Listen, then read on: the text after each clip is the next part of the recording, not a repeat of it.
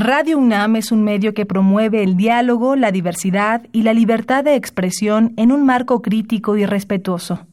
Los comentarios expresados a lo largo de su programación reflejan la opinión de quien los emite, mas no de la radiodifusora.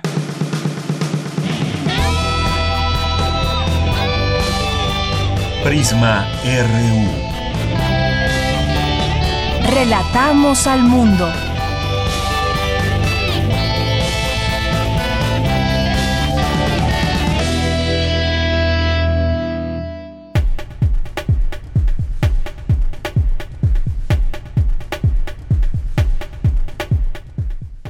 ¿Qué tal? Muy buenas tardes. Esto es Prisma RU. Gracias por su compañía y su sintonía aquí en el 96.1 de FM de Radio UNAM.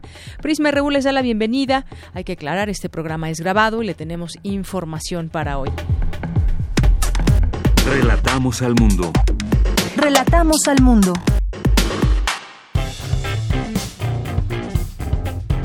Campus RU. Hoy es jueves 29 de marzo de 2018 y le tenemos información como todos los días desde nuestra universidad y algunos temas que esperamos sean de su interés. Mi nombre es Deyanira Morán y está también todo el equipo que me acompaña en esta emisión de Semana Santa.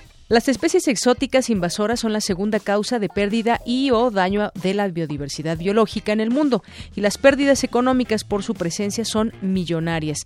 Mi compañera Cindy Pérez Ramírez nos tiene los detalles. Muy buenas tardes, auditorio de Prisma RU. Una especie exótica invasora es una especie que se establece en ecosistemas naturales o seminaturales, que se comporta como un agente de cambio y representa una amenaza para la biodiversidad nativa de estos hábitats. De acuerdo con la Comisión Nacional para el Conocimiento y Uso de la Biodiversidad, México tiene 46 de las 100 especies exóticas invasoras más dañinas del mundo. Durante la presentación del libro Principales retos que enfrenta México ante las especies exóticas invasoras, el coordinador de la obra y exrector de la UNAM, José Sarucán, señaló que el tema no ha trascendido a la población ni a las instituciones encargadas de realizar políticas públicas. El tema es mucho más amplio.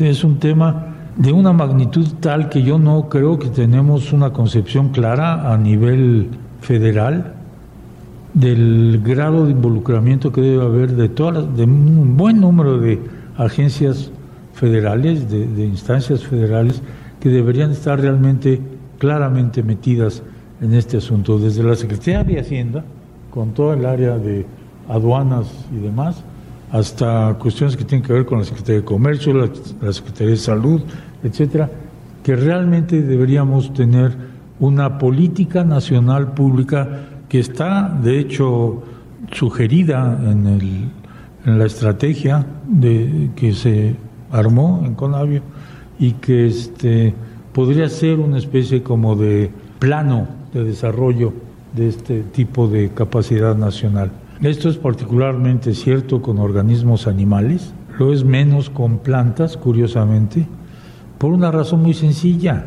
Las plantas que son dañinas son malezas y las malezas se desarrollan en áreas agrícolas. Pero resulta que México, como es uno de los centros mundiales de desarrollo de la agricultura, todas las malezas que tenemos son locales. Tiene 351 especies invasoras establecidas en sus ecosistemas. En un 47% son plantas y en un 18% son peces. Ejemplo de ello son el bambú, pez diablo y tortuga japonesa. Toda esta área de los peces eh, ornamentales, que es una industria muy importante para el estado de Morelos, por ejemplo, y que constituye un ingreso importante también para una serie de comunidades ahí y que está muy bien que esto ocurra, que se produzcan y que la gente los pueda comprar y que la gente eh, que los produce pueda tener un beneficio económico. Pero el problema es que eh, esto se extiende mucho más que, que el simple comercio de compra y venta de un objeto, porque quienes compran estos peces y los tienen en su casa y luego se cansa y lo abandonan y lo botan en cualquier lugar. Y este asunto de los peces eh, de ornato, que viven en cuerpos de agua continentales, es particularmente importante porque México tiene un enorme grado, nivel de eh, endemicidad de especies que viven justamente en esos cuerpos de agua y que algunos de estos bichos soltados pueden volverse competidores verdaderamente feroces de las especies nativas. Las pérdidas económicas en Estados Unidos por esta problemática ascienden a 120 mil millones de dólares al año y se calcula que en todo el mundo los impactos por las especies invasoras podrían ascender a 1.4 billones de dólares por año, lo que representa 5% del PIB mundial. Hasta aquí mi reporte. Muy buenas tardes. La UNAM desarrolló un horno solar cuyo diseño le permite funcionar todo el año. Los detalles con mi compañera Cristina Godínez. Investigadores del Instituto de Energías Renovables de la UNAM desarrollaron un horno solar cuyo diseño geométrico le permite funcionar todo el año. Este tipo de hornos son una alternativa verde para la cocción de alimentos, ya que permiten el ahorro de gas, madera o carbón, recursos no renovables y en algunos casos contaminantes es el doctor Óscar Alfredo Jaramillo Salgado, académico del Instituto de Energías Renovables. Nuestra contribución en esto es tratar de que tuviéramos un horno lo suficientemente versátil para la región en la que se encuentra México y destinado a familias del orden de seis a ocho integrantes, pensando en la comida típica mexicana que se realiza en lugares, pues comunidades rurales o alejadas donde no se tiene la facilidad de tener gas para la cocción de los alimentos. Ahí lo importante es el diseño novedoso de la caja, se llama horno de caja. ¿Por qué? Porque las paredes están formadas con material, en este caso es, podría ser aluminio, podría ser acero, que es doblado de tal suerte de que la geometría crea una cavidad lo suficientemente grande para albergar olla y esta misma geometría funciona como las bases en las que vamos a apoyar el horno. El experto en energía solar y eólica explica que su diseño geométrico permite captar de mejor manera la radiación solar. Aquí lo novedoso del diseño es la colocación de unos espejos reflectores que ayudan a mejorar su eficiencia y la geometría propia del horno que permiten una correcta orientación del mismo a lo largo del año. De tal suerte que cuando integramos la parte de los reflectores con la misma cavidad, creamos una estructura lo suficientemente rígida para que sea soportada por ella misma y creamos un dispositivo integral que permite llevar a cabo la cocción de alimentos. El diseño también es importante resaltar que está pensado para que el usuario tenga la menor interacción con él, de tal suerte de que requiera la menor manipulación del horno a lo largo del día y prácticamente se deja en una sola posición por periodos hasta de uno o dos meses dependiendo de la época del año. Y a lo largo del año tendríamos simplemente cuatro posiciones preferenciales para el horno y va a operar perfectamente bien. El horno solar cuenta con una patente otorgada por el Instituto Mexicano de la Propiedad Industrial. El investigador comenta que ya trabajan en una segunda versión que cuenta con un respaldo eléctrico. Para Radio UNAM, Cristina Godínez. La Inés León ayuda a prevenir que los niños desarrollen problemas motores por algún daño cerebral durante el embarazo o el parto de su madre. Mi compañera Dulce García nos tiene la siguiente nota. Muy buenas tardes al auditorio de Prisma RU. Generalmente cuando un niño nace los padres se preocupan primero porque físicamente se vea sano y porque no se vaya a enfermar, a resfriar, por ejemplo. Sin embargo, a veces no se toma en cuenta que hay ciertos factores de riesgo durante el embarazo o en el momento del parto que indican que los niños podrían tener algún daño cerebral. La Escuela Nacional de Estudios Superiores Unidad León de la UNAM cuenta con el programa de neurodesarrollo, un área a la que los niños llegan para recibir un monitoreo que muestre que están teniendo un desarrollo de acuerdo con su edad. En caso de que no sea así, a través de ciertos ejercicios se les ayuda a prevenir que haya más secuelas. Así lo explica el doctor Jesús Barrera, académico de la Inés León. Vigila a aquellos niños que tuvieron factores de riesgo para daño neuronal, daño neurológico en la etapa prenatal, perinatal y postnatal. Se tiene la estadística que cerca del 20% de las discapacidades en México es producto de los problemas durante el embarazo y el parto. Y estos problemas pueden ser asociados a la madre, como puede ser diabetes gestacional, como puede ser la edad materna, como puede ser la nutrición de la madre, o pueden estar asociados al producto, como puede ser que sea un niño con restricción de crecimiento, puede ser un niño prematuro. Una vez que nace el niño, el programa de neurodesarrollo de la ENES León realiza una valoración de qué tantas probabilidades tiene de desarrollar daño cerebral para poder brindarle un seguimiento y un tratamiento. Entonces lo que tenemos que hacer nosotros es empezar a darle terapia una vez que ha nacido para evitar que estas secuelas aparezcan posteriormente. Porque un niño recién nacido difícilmente manifiesta esta secuela o estas expresiones. ¿Por qué? Porque el niño se la pasa comiendo, durmiendo y además la motrizmente no es tan activo, tiene ciertas limitaciones. Conforme va creciendo, este niño se va expresando, se va moviendo y no es sino hasta los seis meses, los ocho meses, los diez meses cuando se están detectando estos problemas. Para funciones de maduración cerebral, esto ya es un tiempo tardío. Lo que tiene que hacerse es empezar el tratamiento inmediatamente al evento patológico para de esta manera tener la posibilidad de que ese niño pueda reorganizar su estructuración cerebral, su organización cerebral, de manera que responda de la manera más normal posible sin manifestar estas secuelas. Público de Prisma RU, la Inés León tiene un contacto estrecho con los hospitales maternos para poder detectar y ayudar a estos niños, además de realizar una gran labor de difusión para informar a los padres de los síntomas que podrían indicar que su hijo tiene alguna complicación de este tipo, de tal manera que acudan al área de atención a bebés y niños con problemas motores lo más pronto posible. Es el reporte. Muy buenas tardes. Porque tu opinión es importante, síguenos en nuestras redes sociales, en Facebook como Prisma RU y en Twitter como arroba PrismaRU. Queremos escuchar tu voz. Nuestro teléfono en cabina es 55 36 43 39. Prisma RU. Relatamos al mundo. Me da mucho gusto recibir en este espacio de Prisma RU de Radio UNAM al doctor Raúl Valenzuela Wong.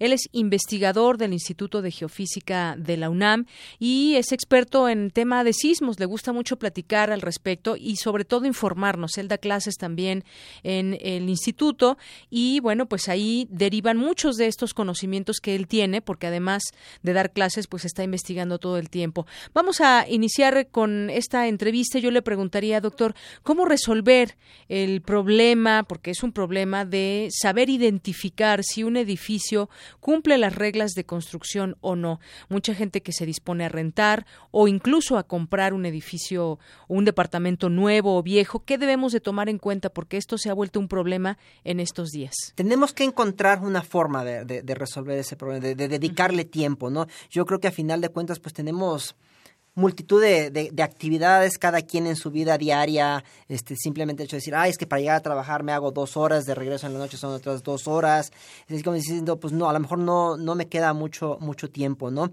Pero digo, en ese, en ese sentido, eh, yo creo que hay dos cosas que, quisiera comentar, ¿no? Digo, a pesar de la, de la magnitud de la desgracia que acabamos de, ver en septiembre, este, pues bueno, sí hubo edificios que se cayeron, pero y, y, y muchos también que están afectados, dañados, eh, pero también tenemos una cantidad importante de edificios que, que, resistieron y que, y que siguen bien, ¿no? Lo cual yo quiero mostrar que es un, pues un, un ejemplo de que, de que las cosas se, se, pueden, se pueden hacer bien, ¿no?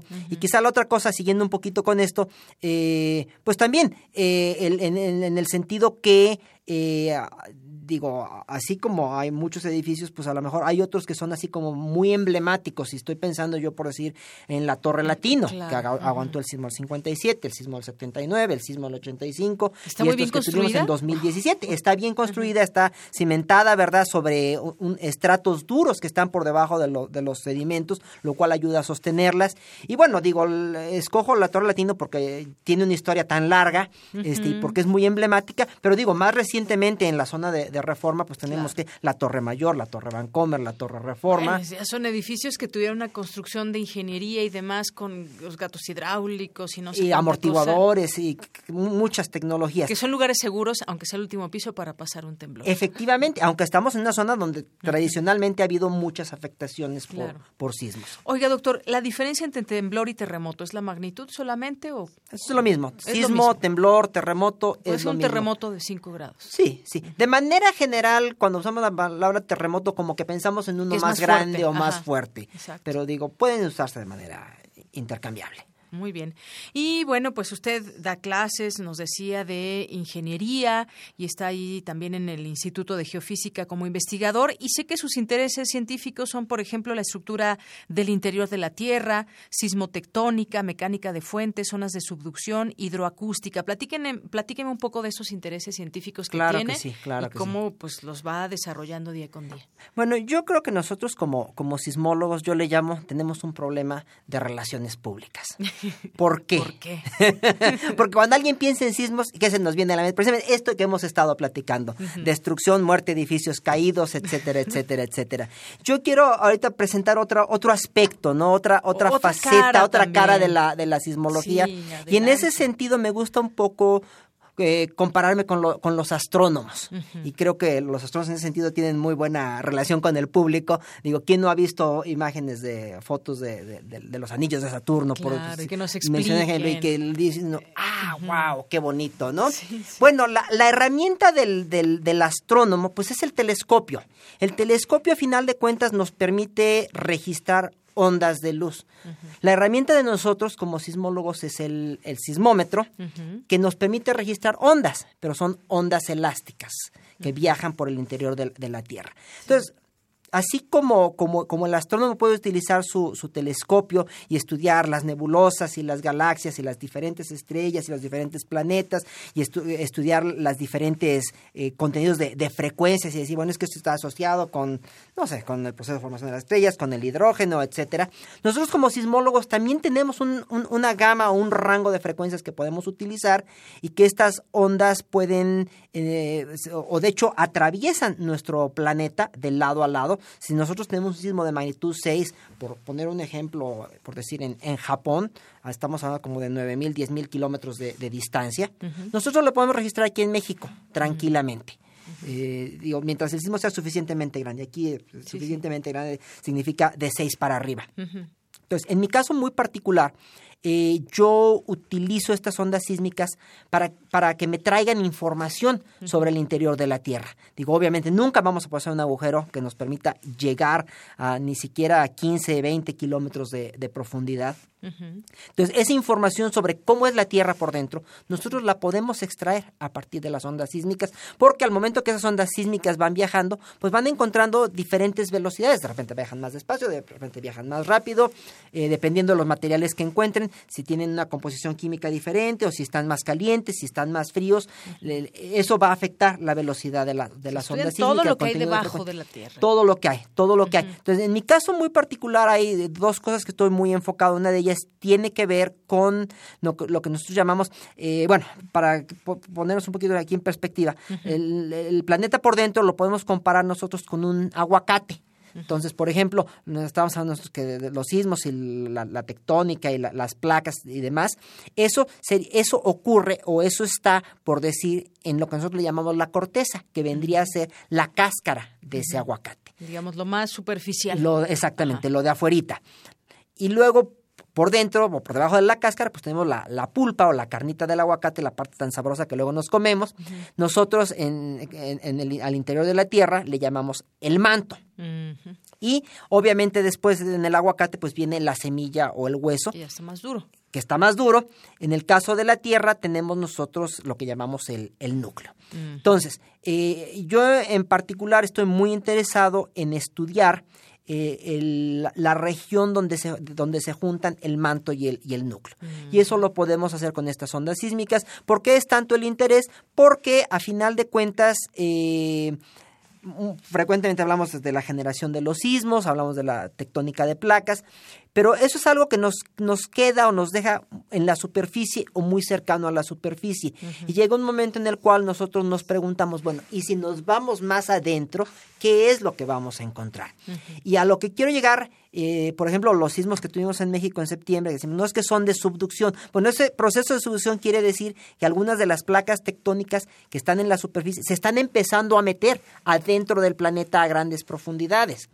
Nosotros sabemos, porque hay sismos que se producen hasta 670 kilómetros de profundidad en ciertas zonas de subducción del mundo, que al menos algunas de estas placas tectónicas pueden alcanzar esa profundidad de 670 kilómetros. Pero entonces la pregunta surge, bueno, 670, ¿no puede ser más adentro? no puede ser más profundo. Entonces, con el tipo de trabajos, con el tipo de estudios que a mí me interesan, estamos tratando de resolver o de responder precisamente estas preguntas. Es decir, en pocas palabras, pues usted estudia todo lo que puede suceder dentro de la Tierra y además estamos ante una situación, pues, o ante la vida normal de la Tierra, me, me, refiero. Es decir, no es que los temblores estén pasando por alguna situación en particular y demás. Se hablaba que, por ejemplo, ahora esta técnica del fracking para extraer este petróleo y demás puede provocar temblores, pero eso sí es como más focalizado, más provocado. Pero estamos ante el estudio de algo que le va a suceder a la Tierra siempre, que siempre le ha sucedido y le va a suceder. Por supuesto, sí. Y como yo decía uh -huh. anteriormente, ¿no? Este, en México siempre ha temblado, en México va a seguir temblando. Uh -huh. Digo, la, la, antigüedad, la edad de la Tierra es de alrededor de 4.500 millones de años. Y podemos decir, bueno, tal vez no todos los 4, y como millones, tal tiene pero... un ciclo que también van pasando cosas exactamente sí te, digo por, posiblemente por los últimos cuatro mil millones de años en la uh -huh. tierra ha estado temblando sí. y la razón de esto es que la, la tierra tiene energía uh -huh. en su interior tiene calor eh, parte de ese calor este, está allí desde que se formó la Tierra. Digo, en, en la superficie de la Tierra, digo, normalmente no lo percibimos, pero uh -huh. con mediciones cuidadosas, este, podemos saber nosotros que, bueno, que, que sale calor del uh -huh, interior de la uh -huh. Tierra. Eh, vamos a, a, zonas termales, por ejemplo, donde hay géiseres o donde se explota la energía geotérmica. Eso es calor del interior de, de la Tierra. Este, entonces nosotros sabemos que de, del calor que sale en la superficie de la Tierra, entre el 10 y el 20% está dentro de la Tierra desde que la Tierra se formó. Y el otro 80-90% se ha formado a partir de la desintegración de materiales radiactivos, estamos hablando de uranio, torio, potasio, que se encuentran en el, en el manto uh -huh. que van generando calor. Entonces, ese, ese, ese calor está tratando de escapar de la Tierra y eso precisamente es lo que le da eh, o lo que mueve el motor de la tectónica de placas, uh -huh. lo que mueve las placas tectónicas, lo que da energía a la actividad volcánica y a la generación de sismos. Entonces, por muchos, muchos años podemos esperar que, que siga temblando y que siga habiendo volcanes. Claro. Y por último, yo le preguntaría, doctor, ahora eh, cuando se habla de la intensidad de un temblor, ya nos dicen, ya no se dice en la escala Richter. ¿Por qué? Bueno, eh, vamos a hablar esto un poquito desde el punto de vista histórico. Ajá. Richter definió su uh -huh. escala en 1935 uh -huh. y él lo hizo de manera muy específica para sismos que ocurrían en el sur de California y que eran registrados con un tipo especial de sismómetro. Bueno, especial en el sentido de que pues ahora ya no lo tenemos y que pues bueno, en su momento era la tecnología que había, la tecnología momento, que, que, existía. Este, como comentábamos previamente, eh, los sismos generan diferentes tipos de ondas a diferentes frecuencias. Entonces hemos encontrado que para para describir bien la, la, la, magnitud de un sismo, a veces nos conviene emplear una escala de magnitud. En ese sentido tenemos lo que nosotros llamamos magnitud de, ondas de cuerpo, magnitud de ondas superficiales, magnitud de, coda o de duración, Uh, o la que es la más moderna, lo que nosotros llamamos la, la magnitud de, de, momento. Entonces, dependiendo de las características del sismo, de su tamaño, eh, de la tecnología que tenemos, nosotros como sismólogos empleamos diferentes escalas de magnitud. Mm. Sin embargo, el término magnitud de Richter, aunque en sentido estricto ya no, ya no es lo mismo que usaba Richter en 1935, muchas veces se sigue empleando simplemente por, bueno, por, por dos razones. ¿no? Una por, por tradición, por porque estamos acostumbrados, claro. uh -huh. y otra por también por, por simplicidad.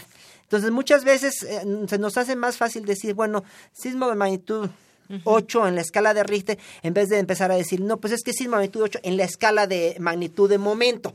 Ah, Entonces, así claro. como que de repente la gente dice, a ver, espérate, ¿de qué, ver, ¿de qué, me estás hablando? Por ejemplo, yo que voy a informar al público cuando, al, cuando algún temblor suceda, ¿cómo lo debo decir correctamente? ¿Cómo lo debe decir una persona? Ah, bueno, es, es, es, normalmente se, se puede grados decir ya? sismo de magnitud 8. De magnitud más, 8. Ni siquiera se le pone el grados, ¿eh? No, magnitud eh, sismo de magnitud 8. Uh -huh. este... esperamos que no, ¿eh? sí, tocamos madera. sí, sí, efectivamente. Bueno, doctor, pues cuántas cosas interesantes que nos platica de, de su rama, de los intereses y eh, que usted tiene en la investigación y también pues eh, su parte académica, la parte de, dar clase todos los días ahí en la Facultad de Ingeniería. Algo que usted quiera agregar, algo que se me escape, que usted quiera comentar con el público de Radio UNAM. Pues yo lo que quisiera quizá sería decir este que, que bueno, eh, sobre todo a los, a, a, a, los muchachos, a, los más jóvenes, a los que están estudiando, pues que, que se interesen un poquito por, por cuestiones de, de, ciencia y de tecnología. Creo que hay cosas muy interesantes, muy fascinantes y bueno, quizá, pues no todos estemos llamados a, convertirnos en, científicos, pero, pero sí que pudiéramos este, conocer un poquito acerca de los temas. Creo que hay cosas muy interesantes. A mí en lo personal pues, me parece fascinante poder conocer el interior de la Tierra. Digo, amén de que la gente piensa en sismos y piensa en destrucción y, muerte y, y, pánico. Gracias, doctor, por haber estado con nosotros aquí en Prisma RU de Radio UNAM. es el doctor Raúl Valenzuela Wong, investigador del Instituto de Geofísica de la UNAM. Tu opinión es muy importante. Escríbenos al correo electrónico prisma.radiounam@gmail.com. Queremos escuchar tu voz. Nuestro teléfono en cabina es 55 36 43 39. Relatamos al mundo. Relatamos al mundo. Sí, ya nos están conectando vía telefónica con el doctor Juan Ramón de la Fuente, ex rector de la UNAM. Y, y bueno, pues ahí expresó varias cosas que urge a la clase política que se dé cuenta que hay un dolor profundo en esta sociedad, pues mientras no entienda que la sociedad está muy dolida, seguirá sin entender a fondo cuáles pueden ser las formas para salir adelante. Ya está en la línea telefónica y le agradezco mucho que nos tome la llamada a este programa de Prisma RU aquí en Radio UNAM por la frecuencia 96.1 de FM. ¿Qué tal, doctor? Bienvenido a este espacio. Muy buenas tardes. Hola, Deyanira. Buenas tardes. Qué gusto saludarte a ti, a tu audiencia y a todos los compañeros y las compañeras de Radio UNAM. ¿Cómo Muchas estado? ¿Bien? Pues muy bien y también yo creo que muchos de nosotros somos parte de esa sociedad dolida y ese malestar ciudadano, doctor. Pues sí, yo creo que sí, porque eh, todos de alguna manera hemos sufrido eh, directa o indirectamente eh, algunos de los de los agravios, de los traumas de estos últimos años, sobre todo, y que pues explican, en mi opinión, por lo menos parcialmente, eh, ese malestar que cotidianamente se expresa en la sociedad, ¿no? Así es, ese malestar ciudadano que viene y lo vemos desde muchas trincheras, de ese malestar que hay con muchas cosas, con la injusticia, con la impunidad y de pronto vemos pasar el tiempo, ya quienes eh, pues llegan a cierta edad y vemos pues pasar también muchos sexenios o varios sexenios o incluso los propios jóvenes que tal vez por primera vez vayan a votar, que hay un malestar que viene justamente de esa inconformidad, doctor. Así es, Deyanira, y fíjate que eh, eh, parte de lo que trato de plantear en estos eh, ensayos que, que, están ahora sistematizados en, en, el libro que mencionabas que editó Grijalvo y que presentamos hace un par de días en la feria de, de minería, me parece que, que una parte del problema radica en que con enorme frecuencia se nos oculta la verdad y, para superar eh, pues cualquier circunstancia traumática en nuestras vidas, en lo individual o en lo colectivo, necesitamos la verdad, Yanira, por dura que sea, porque al final la verdad nos ayuda a procesar las cosas y, y de alguna manera eh, la, la verdad nos va liberando de la carga emocional del problema que estemos enfrentando. Entonces, por ejemplo, cuando yo veo con una eh, enorme solidaridad a los eh, padres de los jóvenes de Ayotzinapa que claman justicia una y otra vez porque no saben para empezar qué fue lo que realmente pasó. Yo mismo no sé qué pasó, no sé si tú sepas, no, sé si alguien sabe qué pasó, ¿no? Entonces, si no sabemos la verdad, no podemos procesar estas estas circunstancias que son muy dolorosas. ¿Qué pasa con los miles y miles de desaparecidos que hay en este país? 31 mil nada más. Bueno, fíjate, bueno, que hay 31 mil familias, ¿no? Que están desesperadas porque no saben qué pasó, no pueden ni siquiera procesar el duelo, porque eh, eh, cuando tienes a, a una gente cercana en calidad de desaparecido, el problema eh, eh, psicológico y emocional es, es fortísimo eh, y otra vez es la falta de verdad. Entonces, uno de los elementos que reiteradamente eh, planteo a, lo largo de estos ensayos es que necesitamos saber la verdad para poder procesar precisamente esas experiencias que eh, nos tienen dolidos. y por eso eh, en, en, el título trato de recoger finalmente no la no la, la conclusión porque no es un libro para sacar conclusiones pero sí digamos los elementos comunes de la trama en la que está inmersa la sociedad mexicana. Estamos dolidos y ese dolor explica nuestro malestar. Y estamos dolidos entre otras cosas porque no sabemos a ciencia cierta qué pasó aquí allá y más allá a lo largo de todos estos años en eventos, algunos de los cuales han sido muy cruentos, otros son importantes porque nos afectan en nuestra vida cotidiana, nos afectan como país, nos afectan como sociedad y tenemos derecho a saberlo. Entonces, eh, eh, hay un dolor que subyace al malestar. Mientras esto no se entienda, va a ser muy difícil que ese malestar pueda irse superando y sin embargo tenemos que superarlo. Así es, doctor. Y bueno, sabemos usted como médico, eh, usted es médico psiquiatra, y eh, yo escuchaba parte de lo que se vivió ahí en esta Feria Internacional del Libro. Ve usted al, mundo como un organismo interconectado y todo esto que está pasando en este malestar, en esta inconformidad, pues es una respuesta a lo que hemos vivido. Quizás el diagnóstico sea ese. Hay un malestar ciudadano, eh, esta sociedad dolida, y en, esta, en este diagnóstico, ¿cuál sería la solución. Ya nos decía, por ejemplo, muy importante, nos habla de la verdad, porque la verdad nos libera, pero ¿quién en este diagnóstico, quien está oprimiendo al país y que esto lo podemos traducir como a la propia población, cuál sería también pues el diagnóstico para nosotros? Es decir, cómo, cómo lograr algo dentro de todo este diagnóstico que no, que no es nada, no es nada bueno en este momento. No, no es, no es muy halagador, en efecto, porque cuando lo ves en su conjunto son, son muchos los, los asuntos que de alguna manera nos están agobiando desde hace tiempo. Bueno, eh, algo que, que, que suele eh, presentarse cuando alguien está en medio de, digamos, una crisis emocional, que de las cuales todos de alguna manera experimentamos a lo largo de nuestra vida. Si tú vas a ver a un terapeuta este, sensato, lo primero que te va a decir, bueno, ¿y qué vas a hacer al respecto? Es decir, tenemos que ser parte de la solución eh, de Yanira. Y esto es algo muy importante, si no podemos quedarnos nosotros mismos victimizándonos. Eh, hay que entender el dolor que, que, que hemos experimentado, hay que eh, lograr comprender el malestar que esto nos genera y hay que ser parte de la solución. Y, y yo pienso que es un buen momento para despertar todavía más la conciencia social de la necesidad de participar, participar en los procesos que de alguna manera pueden incidir en nuestro futuro. Sentirnos que somos parte de la solución es en sí mismo terapéutico.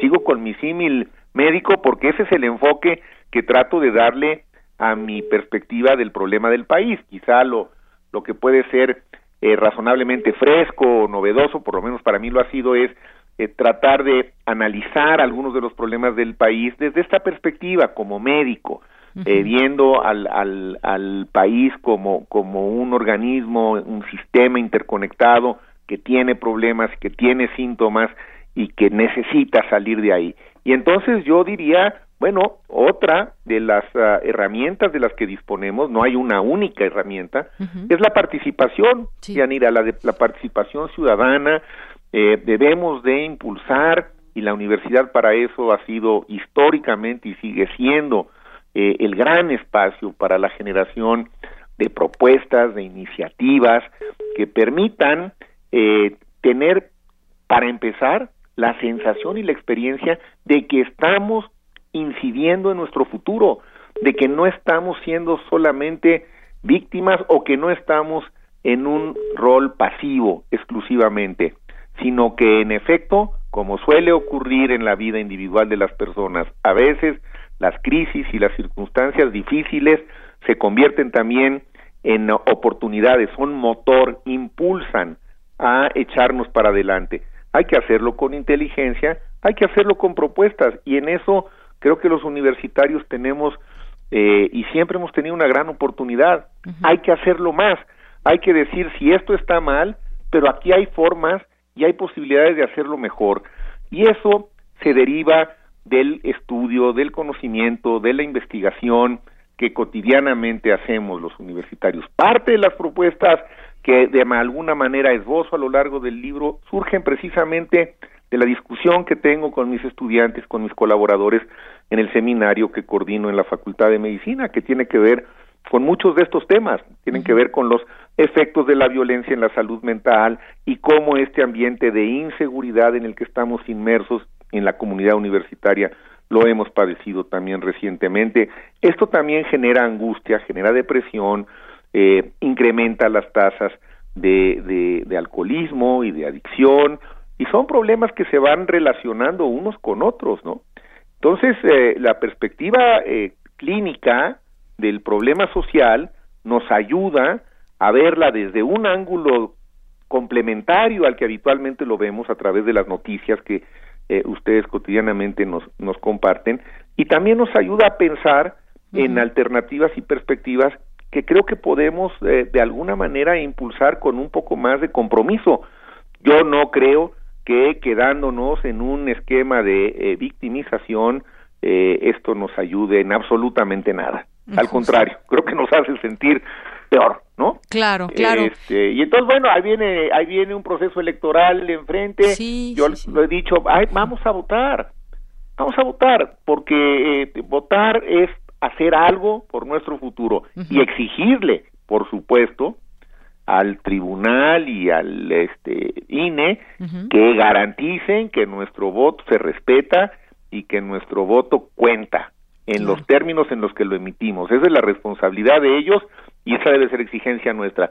Pero nosotros como ciudadanas, como ciudadanos, vayamos a votar eh, por quien pensemos que puede ayudarnos a que este país encuentre pronto condiciones mejores de las que hasta ahora tiene y no dejemos que el enfermo se deteriore, ¿no? Claro. Este, porque eso es lo peor que nos puede pasar. Por supuesto, esto que usted dice es muy importante. Siguiendo con este símil, como si, pues aquí estuviéramos haciendo este diagnóstico y qué viene ahora como sociedad, que es más allá que sea la víctima, porque no debemos vernos como eso, sino como también los, eh, el posible instrumento del cambio, justamente como, como ciudadanía. Usted decía más participación por supuesto, yo creo que en este momento en donde nos agobian todos estos problemas de inseguridad, impunidad, y ya los mencionamos y son muchos, pues nos queda ser participativos. ¿De qué manera? Pues yo creo que hay muchas maneras.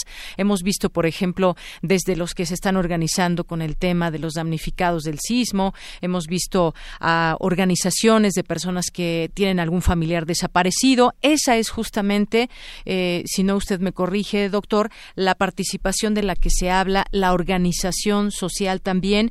Y como decía usted, justamente viene un proceso, o estamos inmersos ya en un proceso electoral importante, porque se va a elegir el presidente, próximo presidente de este país.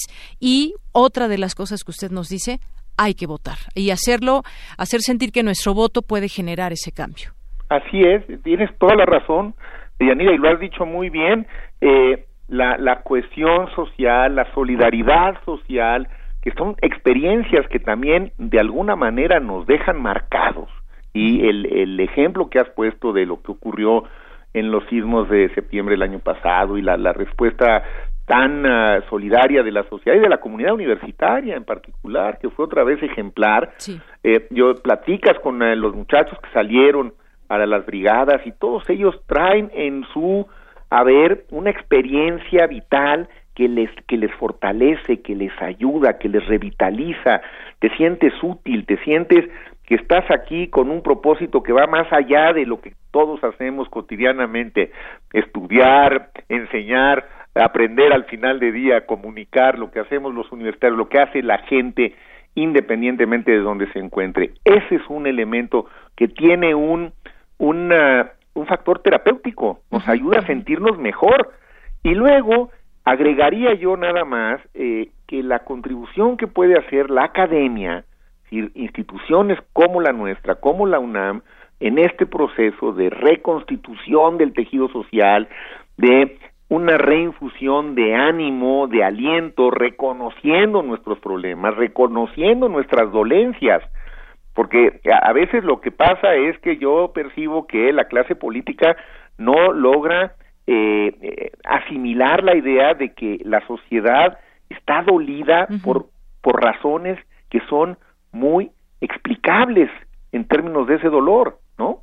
Este, eso a veces tengo la impresión de que no, no se percibe, bueno, pero percibiendo esa dinámica que explica por lo menos parcialmente lo que nos está ocurriendo, entonces vienen las medidas que podríamos llamar terapéuticas, esa participación de la que hablábamos, el valor agregado que a esa participación le podemos poner los universitarios, que está derivado del conocimiento con el que cotidianamente eh, hacemos nuestra vida, quienes vamos a la universidad a enseñar y a aprender, eh, a investigar o a difundir eh, las ideas.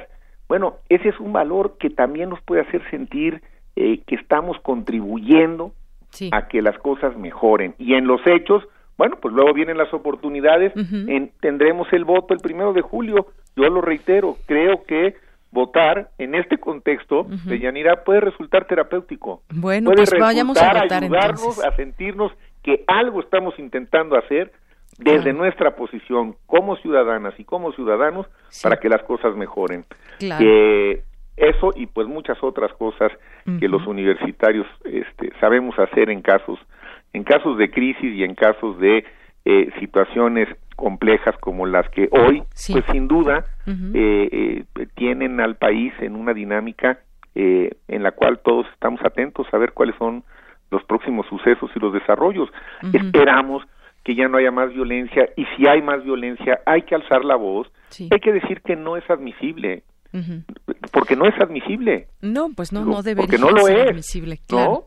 Este, en fin, bueno, pues son un poco las pues reflexiones que trato de estimular en el libro, que, que haya debate y que cada quien saque sus conclusiones de Yanina. Muy bien, pues pongámosle a ese dolor y a ese malestar ciudadano soluciones como las que nos ha planteado en este espacio, doctor, y pues yo le agradezco que haya estado aquí con nosotros. Al contrario, el agradecido soy yo. Gracias por recibirme en Prisma y un saludo a todos los que nos escuchan esta tarde. Gracias, doctor. Hasta luego. Buenas tardes. Muy buenas tardes. El doctor Juan Ramón de la Fuente, ex rector de la UNAM. Y sí, ante todo este malestar, todo este dolor, todas esas cosas que nos aquejan, hay soluciones para ello. Ese es el, el diagnóstico y la solución. Vamos un corte, regresamos. Prisma RU. Relatamos al mundo. Porque tu opinión es importante, síguenos en nuestras redes sociales, en Facebook como Prisma RU y en Twitter como arroba PrismaRU. Tu opinión es muy importante. Escríbenos al correo electrónico prisma.radiounam@gmail.com.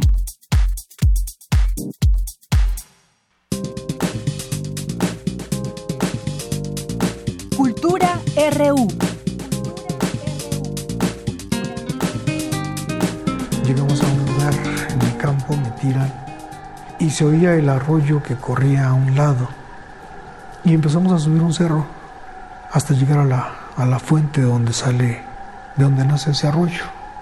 Mm, veo gente enloquecida, chispas de locura, de, de, de barbarie total.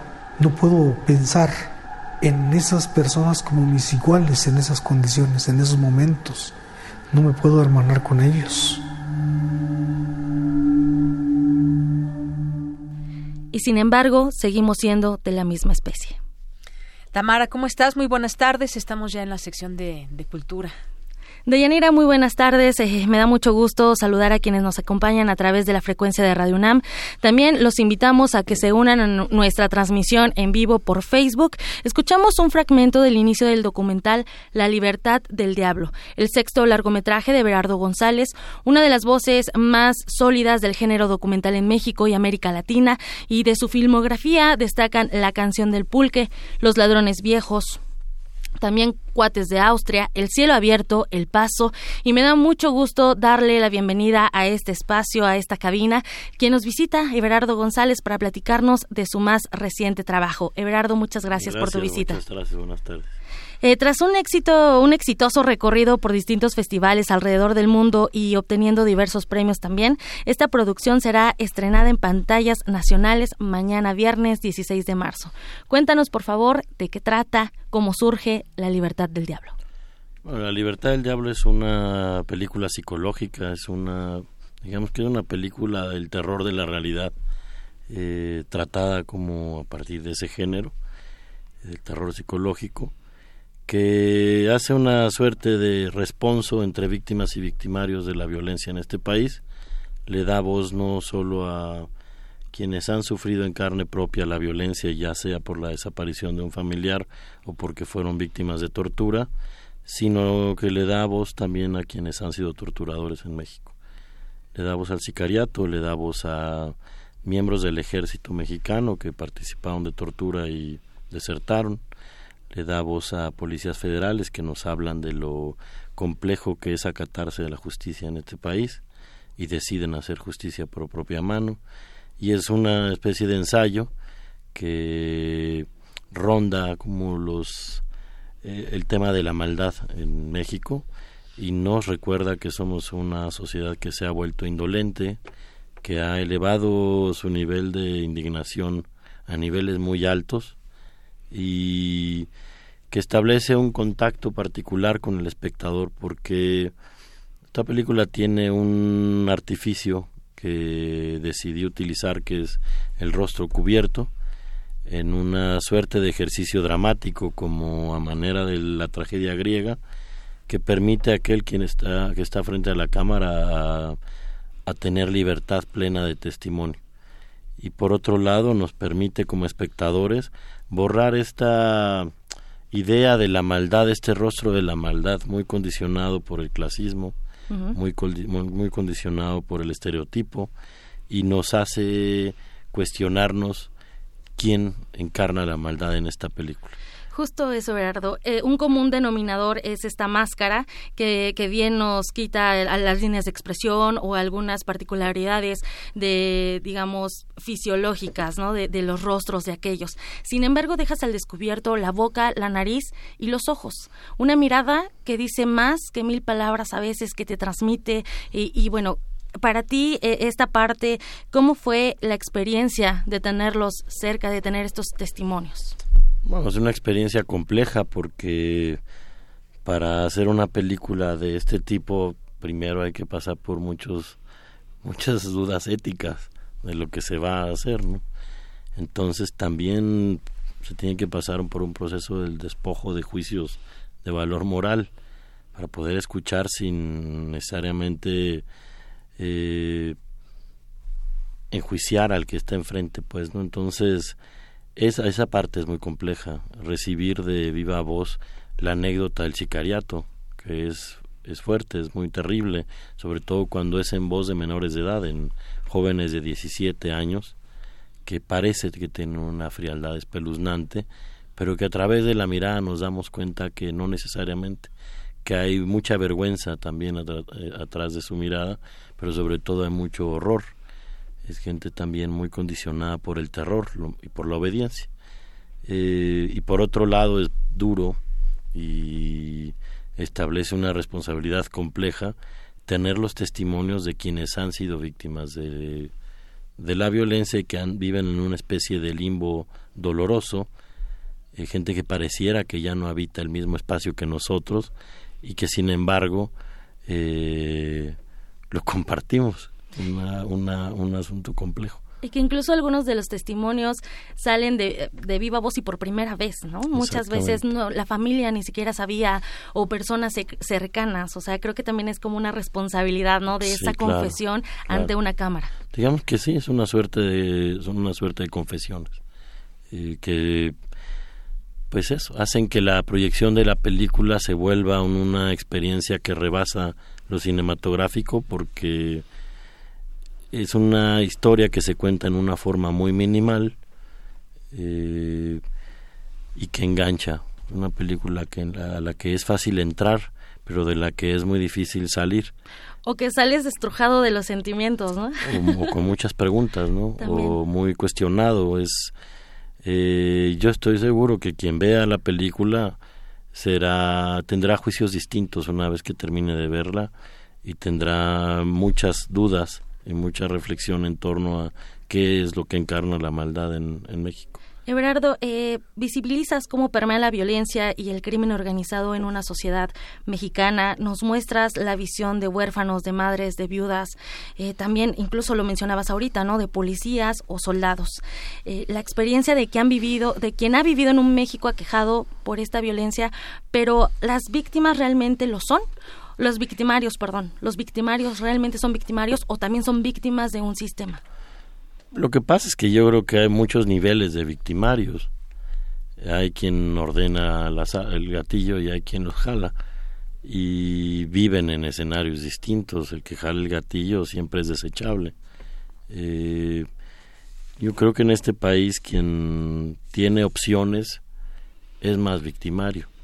Por supuesto que no niego la responsabilidad y la necesidad de procurar justicia eh, en contra del sicariato de quien jala los gatillos, pero a veces hay que cuestionarnos también qué sociedad hemos construido que hace de, hace de la misma un semillero del sicariato, que hace una, un semillero del abuso, un semillero de la extorsión y que violenta no solo aquel que eh, obedece, sino que aquel que jala el gatillo, que tiene que llevar, entregar eh, detenidos a los carteles, todo en torno al miedo con el que se vive en México. ¿no? Quizás hay ciudades que no se han dado cuenta que viven con miedo, pero cuando pensamos en las libertades acotadas que tenemos ya en todas las ciudades de este país, cuando nos cuestionamos si tomar o no ciertas carreteras, estamos viviendo libertades acotadas siempre condicionados por el horror que nos han inyectado. ¿no? Y de hecho no podemos dejar de, mencionar el escenario en el que se ve, se va a llevar esta también esta este estreno, eh, un país en donde ya está vigente la ley de seguridad interior y está por verse la aprobación de un mando único judicial también. A mí me dejaste con muchas preguntas, ¿no? ¿Cómo cambiar la historia? ¿Realmente se puede cambiar? ¿A quién? ¿A quiénes corresponde? ¿A quiénes nos corresponde cambiarla? Mira, y te faltó otra, ¿no? Este, la aprobación de que la policía pueda hacer revisiones y cateos sin necesidad de una, orden, judicial. En esas discusiones está México. Lo que no está discutiendo México es cómo pacificar el país, cómo crear este, una justicia transicional que, que, permita las, las eh, que permita las comisiones de la verdad, eh, no se habla de las posibilidades de legalización, o no en torno a las drogas. Eh, las noticias siempre son muy desoladoras. Lo que acaba de suceder este, con el exgobernador Duarte, pues es algo que nos dice que en este país la impunidad es un regalo del poder, ¿no? Y eso es lo que buscamos todos.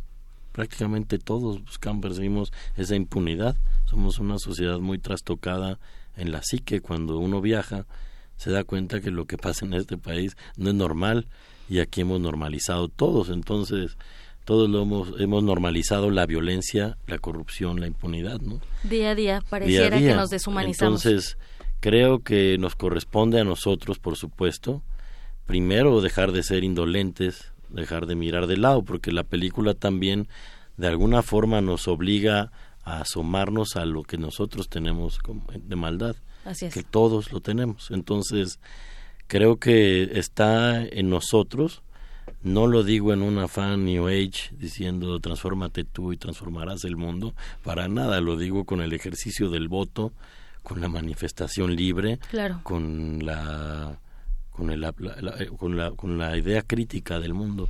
Y sobre todo con una mirada compasiva que haga que nosotros nos cuestionemos primero si tenemos cárceles suficientes si tenemos una una procuraduría de justicia que efectivamente da la, va a darle resolución a los miles de casos de desapariciones miles de casos de asesinatos o no. Y si no la tenemos entonces cómo vamos a salir de este problema. Así es, y cada quien hace lo que puede desde su trinchera. Pues sí. Y eso es muy cierto, cada quien pone su granito de arena. Pero el granito tiene que ser el voto. Así es, efectivamente. Everardo González, La Libertad del Diablo se estrena mañana en diversas salas de cine a nivel nacional, así que invitamos a todo el auditorio que, sí. se una. Mañana estrenamos en las salas, en los centros comerciales. Y también la Cineteca Nacional. en Cinépolis, en Cinemex, en Cineteca Nacional.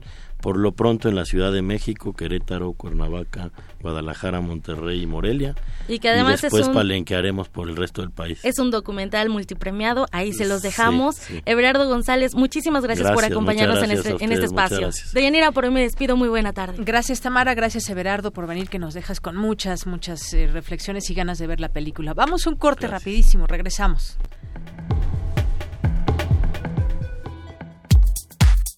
Prisma RU. Relatamos al mundo. Porque tu opinión es importante, síguenos en nuestras redes sociales, en Facebook como Prisma RU y en Twitter como arroba PrismaRU.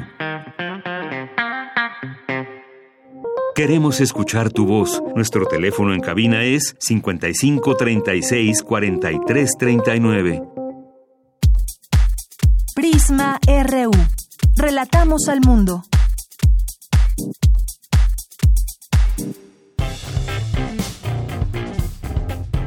Campus RU. Existen alrededor de 100 enfermedades del dormir. El principal síntoma es el insomnio, que es el 50% más frecuente en las mujeres. Mi compañera Ruth Salazar nos tiene la información. ¿Qué tal, Deyanira? Buenas tardes. En nuestro país, el 45% de la población adulta presenta mala calidad del sueño, lo que se refleja en la dificultad para levantarse, cansancio, somnolencia desde las primeras horas de la mañana y deterioro de la calidad de vida afirma Ulises Jiménez Correa, director de la Clínica de Trastornos del Sueño de la Facultad de Medicina de la UNAM, quien indicó que existen alrededor de 100 enfermedades del dormir y que los síntomas de insomnio son de 2 a 1 más frecuentes en el sector femenino.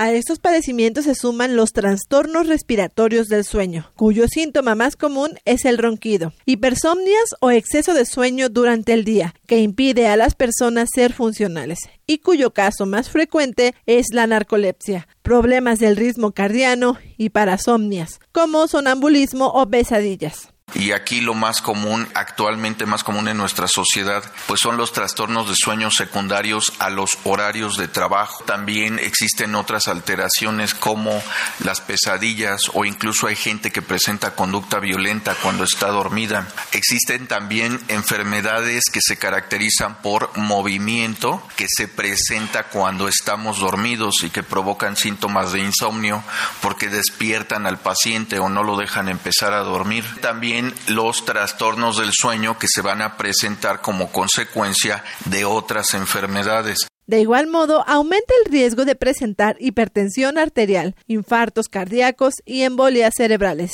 además de que se altera la memoria a corto plazo. Dormir no es un lujo y le damos más importancia pues al trabajo, a veces a la escuela. Hay que dormir bien. ¿Y por qué hay que dormir? Porque pues es una necesidad que implica aproximadamente la tercera parte de nuestra vida. Estar durmiendo mal va a deteriorar tercera parte de nuestra vida y las otras dos terceras partes cuando estamos despiertos pues tampoco vamos a estar funcionando bien porque no hemos descansado adecuadamente. La Fundación Nacional del Sueño de Estados Unidos ha propuesto que un adulto joven sano debe dormir en promedio 7.5 horas, aunque hay diferencias individuales, pues la cantidad y la calidad dependen de factores internos de nuestro organismo.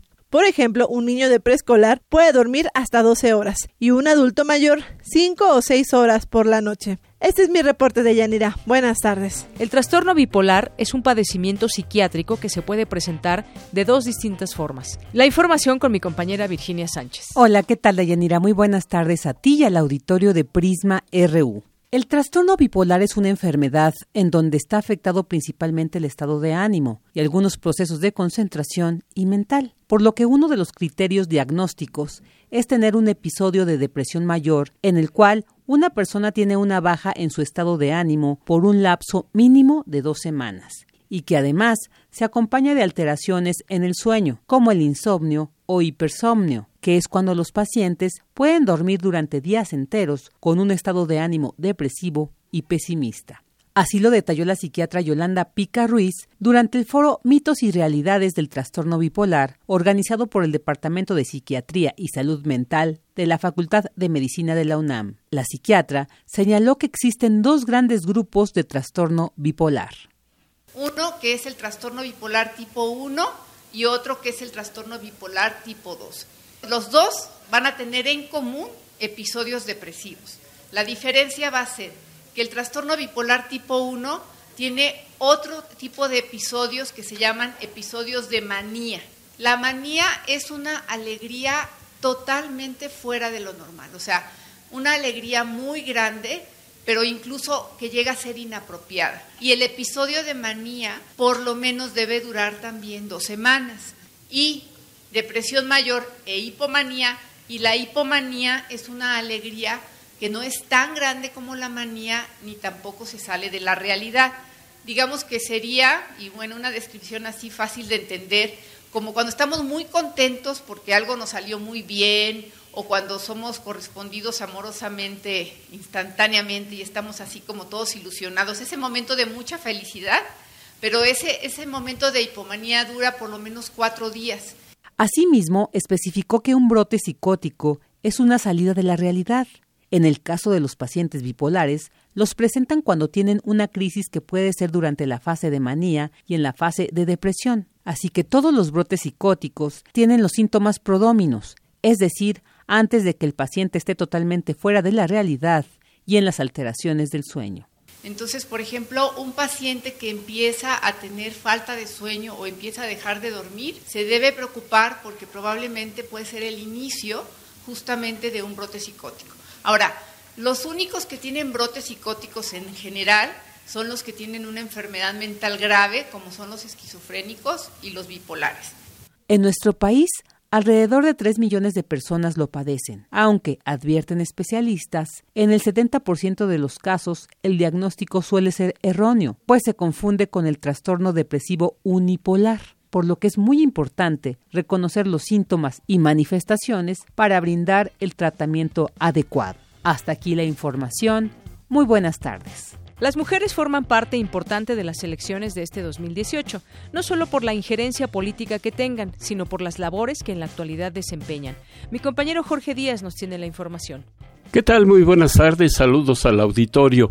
Las elecciones del primero de julio tendrán una representación protagonista de las mujeres de todos los partidos que lamentablemente en la cúpula de cualquiera de estas organizaciones no tiene la representación debida, pero en las bases el trabajo de ellas será definitivo dijo Marta Lamas, antropóloga e investigadora de la UNAM, que desde hace 50 años es activista por los derechos de las mujeres en nuestro país y en otras partes del mundo. Las mujeres de Morena, las mujeres del PRD, las mujeres del PRI, las mujeres del PAN, o sea, las mujeres van a tener, según su posición política y su ideología, distintas posiciones.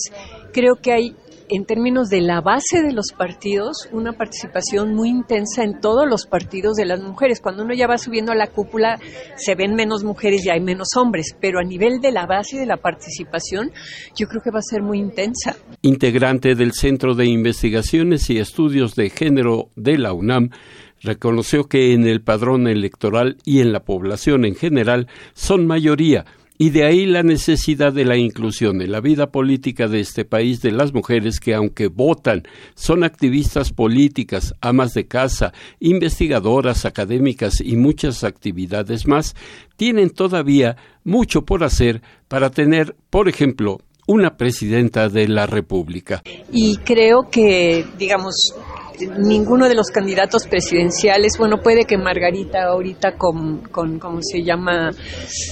como candidata independiente pueda jalar a un voto mujerista, que diga, ay, yo voto por esa porque es mujer. Yo creo que los votos van a ser votos políticos.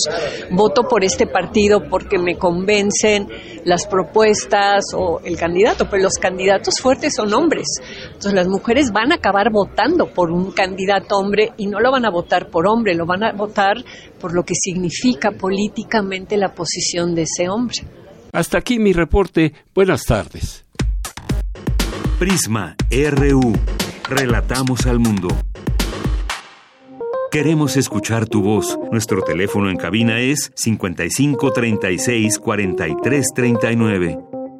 Vamos a seguir platicando de este tema. Ya está en la línea telefónica y de verdad le agradezco mucho nos tome esta llamada, sea parte de este programa de hoy de Prisma RU, a la maestra Leticia Cano, ella es directora de la Escuela Nacional de Trabajo Social. Me da mucho gusto, maestra, recibir la vía telefónica en este espacio. Muy buenas tardes. Buenas tardes, de Yanira, y un saludo con mucho gusto a toda la audiencia. Gracias. Gracias a usted, maestra. Bueno, pues hace unos días participaba también en una, en una mesa eh, redonda sobre estrategias en América Latina para el combate a los feminicidios y el papel de los medios de comunicación. Yo empezaría preguntándole, maestra, ¿cuál considera que es el estatus de México frente a este tema y este reto de la equidad de género? Mira, me parece que todavía hay una deuda importante en México. Hay deudas, hay rezagos, hay problemas que se han presentado indudablemente que pues nos llevan a pensar que hablar de igualdad, de equidad y de temas que tendrían que ser, eh, en mi opinión, una práctica constante en esta diversidad, pero también en esta en estos entornos en donde queremos privilegiar justamente la equidad de género y la igualdad de oportunidades, me parece que todavía estamos muy, pero muy lejos de que ello se logre. Y, y bueno, por otra parte, los problemas eh, sociales, los problemas tan complejos que aquejan a nuestra sociedad, dan cuenta de ello, de Yanira.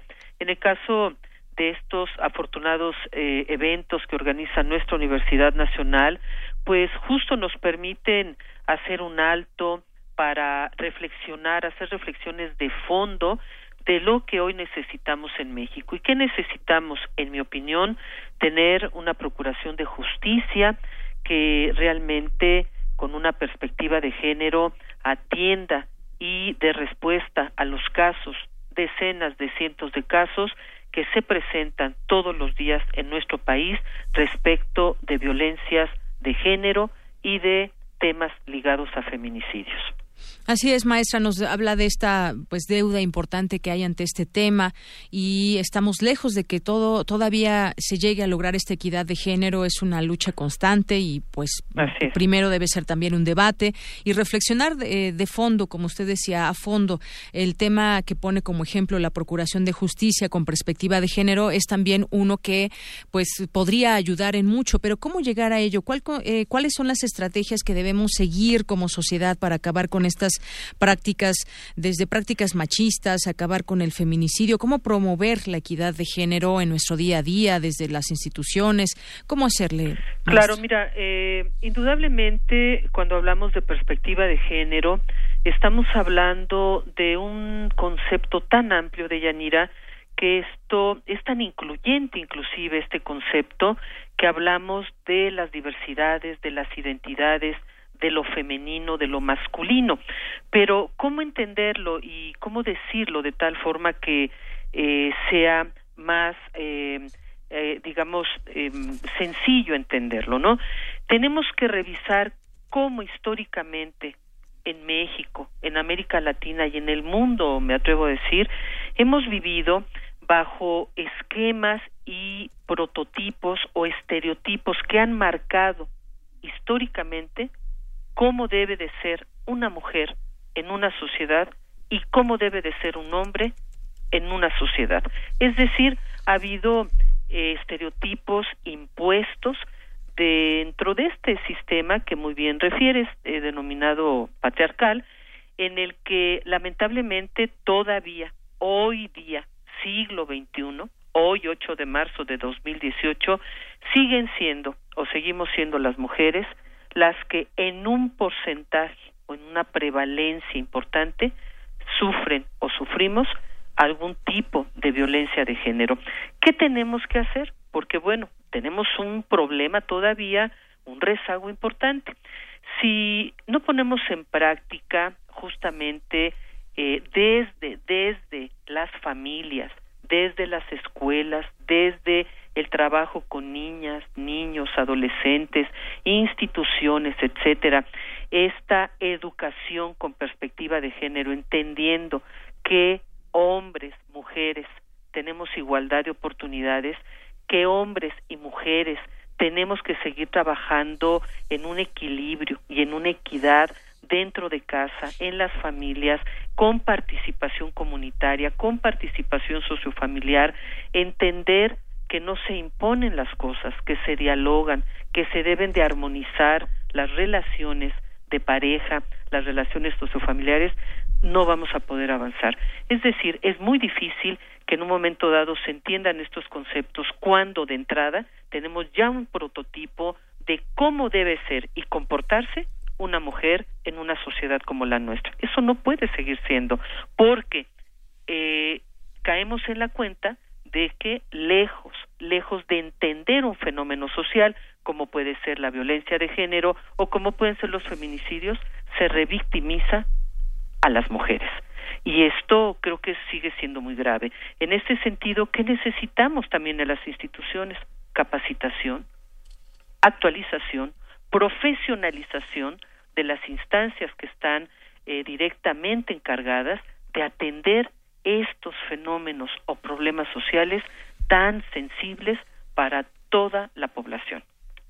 Así es, maestra. Usted dice eh, este tema también muy importante. Desde las familias nos toca, pues, generar, aprender y generar también cuando nos toca educar, generar toda esta perspectiva eh, desde la escuela también y nosotros como padres, pues, estar muy atentos también cómo, cómo se manejan todos estos temas en la escuela, esa educación con perspectiva de género y es importante empezar desde desde casa y me refiero a la casa de cada uno de nosotros y también a nuestra casa que es la UNAM que se ha sumado a muchas estrategias.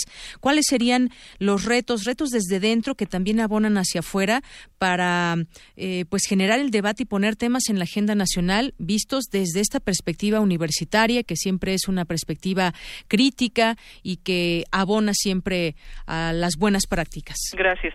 Mira, yo creo que esta es una pregunta muy importante y, y repito, en mi opinión y a partir de lo que estamos eh, trabajando en nuestra universidad, que afortunadamente el tema de perspectiva de género, de derechos humanos, forma parte, es parte del plan de desarrollo eh, que encabeza nuestro rector en la Universidad Nacional y es parte en muchos de los planes de desarrollo de entidades académicas como puede ser el CIEG, el CEICH, el CRIM, la Escuela Nacional de Trabajo Social, el Instituto de Investigaciones Jurídicas, Sociales, etcétera, ¿no?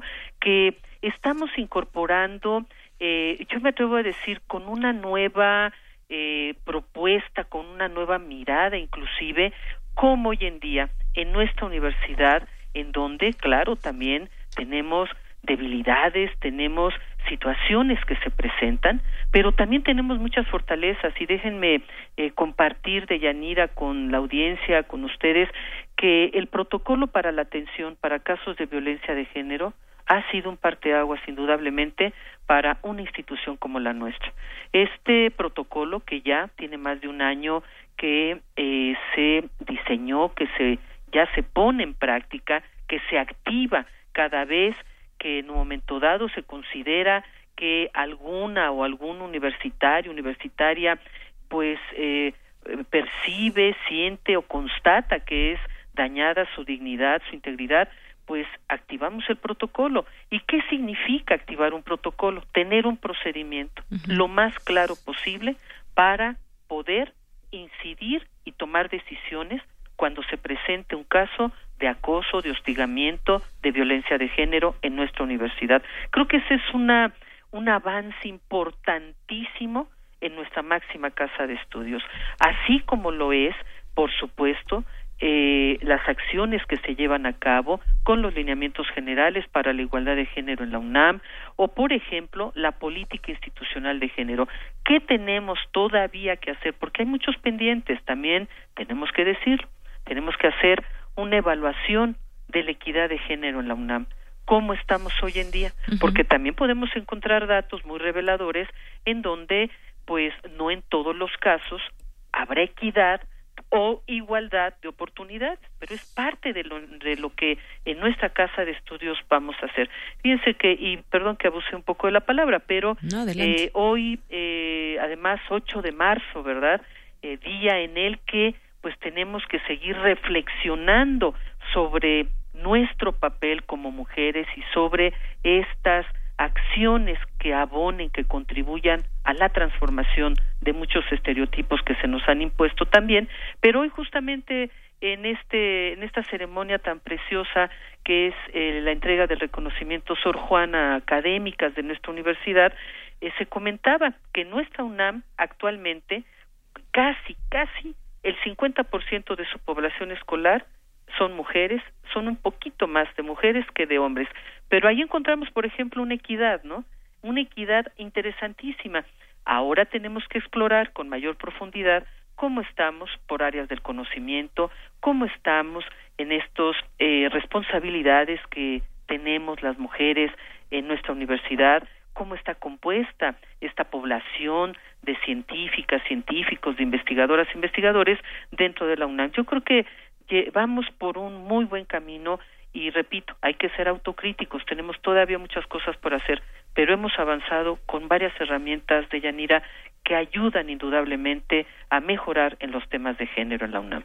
Claro, pues yo le agradezco mucho estas palabras y efectivamente desde muchas instancias, institutos y campus se contribuye a todo este tema a favor de las mujeres y eh, efectivamente se deben de tener procedimientos, protocolos a seguir, no estamos exentos de nada y esta evaluación también hacia la equidad de género siempre es es buena, es constante y por supuesto ser autocríticos es es algo muy positivo y desde desde la UNAM pues se genera también esta propia autocrítica. Le agradezco mucho, maestra. No sé si desea agregar algo más. Pues eh, de verdad que es un placer siempre. la agradecida soy yo. Siempre es un placer estar en este programa tan bello de Yanira. Un saludo a toda la audiencia y de verdad mi mayor reconocimiento a todas las mujeres por la labor que todos los días realizamos en favor de la justicia, en favor de la equidad y de la igualdad de oportunidades para todas y todos. Muy buenas tardes. Gracias, maestra. Buenas tardes. Hasta luego. Hasta luego. La maestra Leticia Cano, directora de la Escuela Nacional de Trabajo Social. Tu opinión es muy importante. Escríbenos al correo electrónico prisma.radiounam@gmail.com.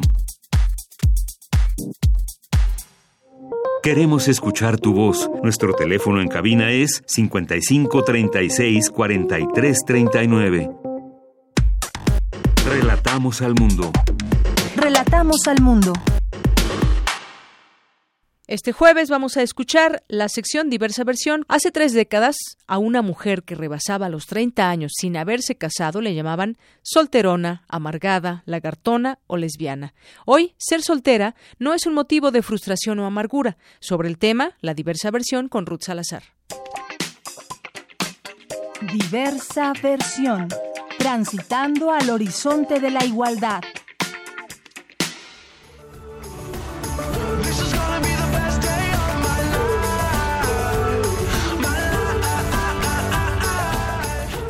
¿Qué tal, Deyanira? Auditorio de Prisma RU, buenas tardes. En esta ocasión abordaré el tema de la soltería y la presión social que enfrentan las personas que deciden vivir bajo esta condición. En los últimos años, el número de personas que se inclinan por la soltería se ha incrementado. De acuerdo con la encuesta nacional de ocupación y empleo del INEGI, en 2016 el 31.4% de la población de 15 años y más se encuentra soltera y el 10.5 es separada, divorciada o viuda es decir, más de 50 millones de personas en México. Sin embargo, la soltería tiene una connotación negativa, sobre todo cuando se trata de mujeres. Las mujeres que por decisión propia prefieren ser solteras y no ser llevadas por los estereotipos se enfrentan a todo tipo de presiones sociales. Escuchemos los siguientes testimonios. De hecho, somos como que más como más abiertas y liberales a, a no creer en el amor romántico, ¿no? De que tienes que encontrar a alguien, casarte, tener hijos. Entonces, por parte de mis amigos, la presión no la siento.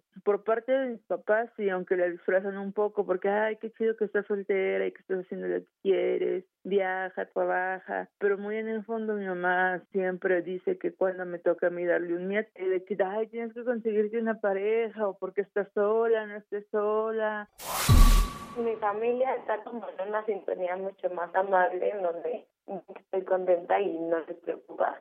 Pero son más mis amigas y de repente también los hombres como que se sacan de onda y, soltera, ¿no? En especial, por ejemplo, las parejas de mis amigas, y todos te quieren empujar a fuerza. Pero nunca pensé que la presión social me fuera a llegar tan joven. Asimismo, en los últimos años, el número de divorcios ha aumentado en relación con los matrimonios. Entre los años 2000 y 2015, el monto de divorcios aumentó 136.4%, mientras que el de matrimonio se redujo en 21.4%. Bajo otra perspectiva, la separación, el divorcio, la viudez o la soltería conlleva a que las personas lleguen a una edad avanzada viviendo solas. Para la doctora Olivia Tena Guerrero, especialista del programa de investigación feminista en el Centro de Investigaciones Interdisciplinarias en Ciencias y Humanidades de la UNAM, es necesario dejar de etiquetar la soltería de manera diferente, según el género, pues mientras ellas son calificadas de solteronas cuando pasan de los 40 años, a un hombre de la misma edad se le juzga de inteligente por disfrutar de los logros alcanzados. Lo que sorprende mucho es que las mujeres que son pensadas, ¿sí? como que su destino fuera el matrimonio y la maternidad, de chiquitas jugamos a las muñecas y jugamos a que nos casamos, que tenemos novio, etcétera, ¿no? Y siempre está pensando cuando tú te cases, hijita, y cuando, en fin, hay mucho mayor énfasis en una socialización donde se nos impregna ahí el mandato eh, del, matrimonio y la maternidad. Entonces, cuando las mujeres no, no, no, van cumpliendo con ese mandato, es mucho más ofrecivo que cuando, lo, que cuando los hombres tardan en cumplir con este.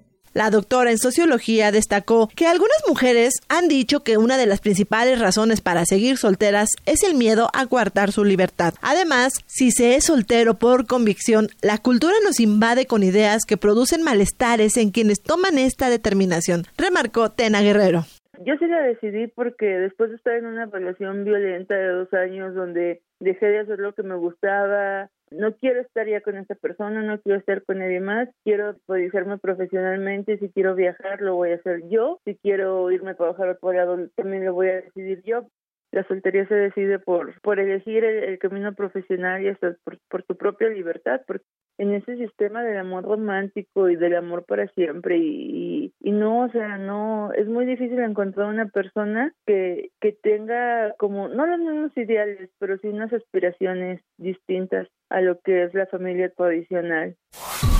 Decido estar soltera, ¿no? Y que a veces eso sí se confunde, o sea, en mi propia cabeza con estar sola, pero prefiero estar soltera y estoy muy contenta que tener una pareja que no me convence o que no se adapta por el tipo de mujer que estoy. Soy independiente, vivo sola, trabajo, me gusta mucho salir, se vuelve todavía más complicado, ¿no? Encontrar una pareja. Pero la soltería muchas veces no es una decisión. Hay contextos que llevan a las personas a vivirla. En este sentido, la doctora Olivia Tena explica que al platicar con hombres o mujeres de más de 40 años, inevitablemente dicen que si llega una persona con ciertas características, vivirían en pareja. Entonces, la soltería no tendría por qué ser permanente, pero bueno, los datos eh, demográficos tratan de decir de cierta edad lo ponen a los 50 años, porque a los 50 años las probabilidades de que eh, se unan en matrimonio o en pareja van disminuyendo según los datos demográficos. Y yo, esto lo asocio mucho con un pensamiento quizás muy conservador, que tiene que ver con, eh, pues si se casan es porque quieren tener hijos, ¿no? Me parece que, por ahí está el fundamento o el supuesto escondido detrás de lo que es la soltería permanente. A los 50 años las mujeres ya no están en condiciones biológicas de procrear, ¿no? Entonces, aunque podrían, si no cumpliste con la maternidad, que era lo más importante para una mujer, entonces para que, para casas, ¿no? Entonces le llaman soltería permanente. Si decides ser o has decidido ser soltero, sabes que ello implicará recibir comentarios y opiniones sobre ti. Es uno de los precios de vivir como quieres. No necesitas hacer lo que los demás hacen. Como dice la doctora Olivia Tena, es la sociedad la que debe avanzar para que esta condición sea considerada normal y no un problema. De Yanira Auditorio me despido por el momento. Dudas, comentarios y sugerencias vía Twitter en arroba Ruth Salazaro. Buenas tardes.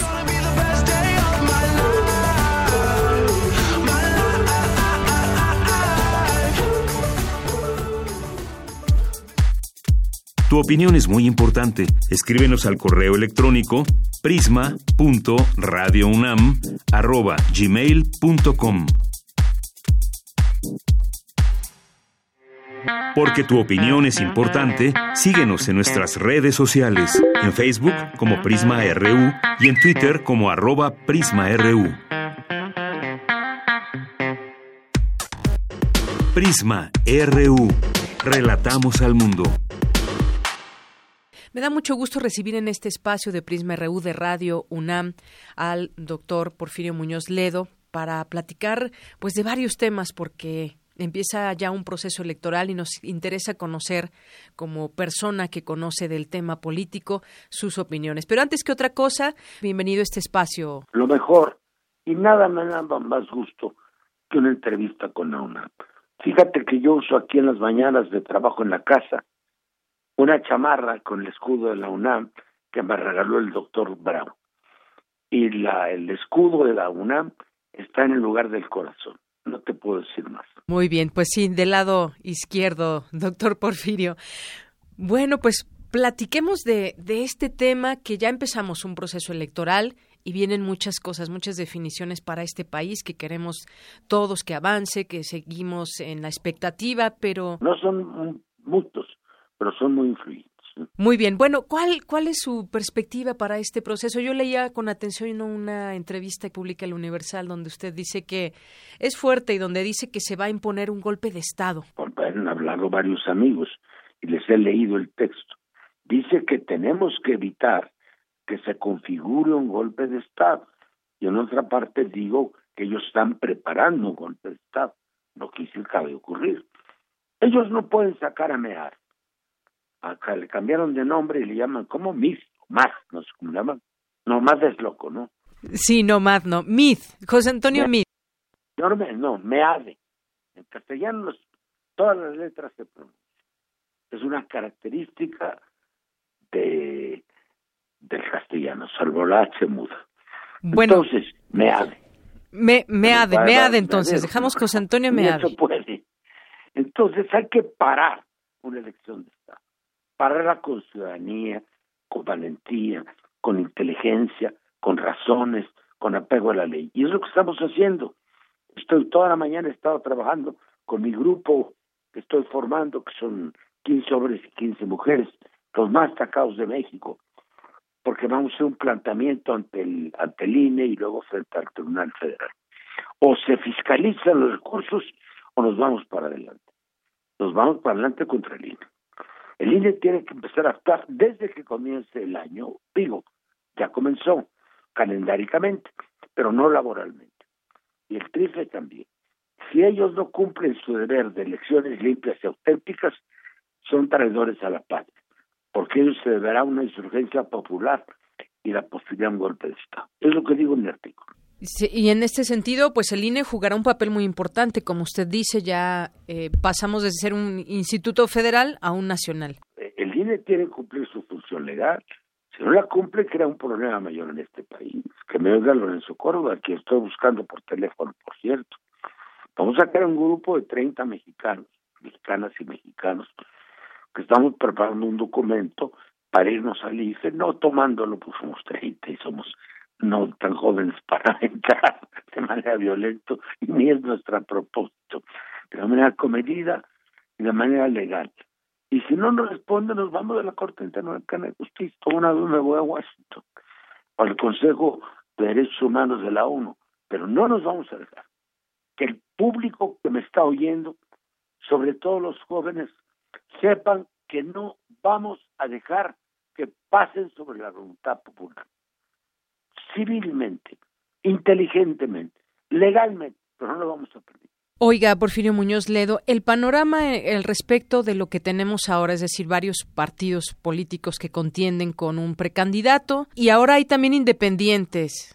No, hombre, fueron independientes. No simplifiques.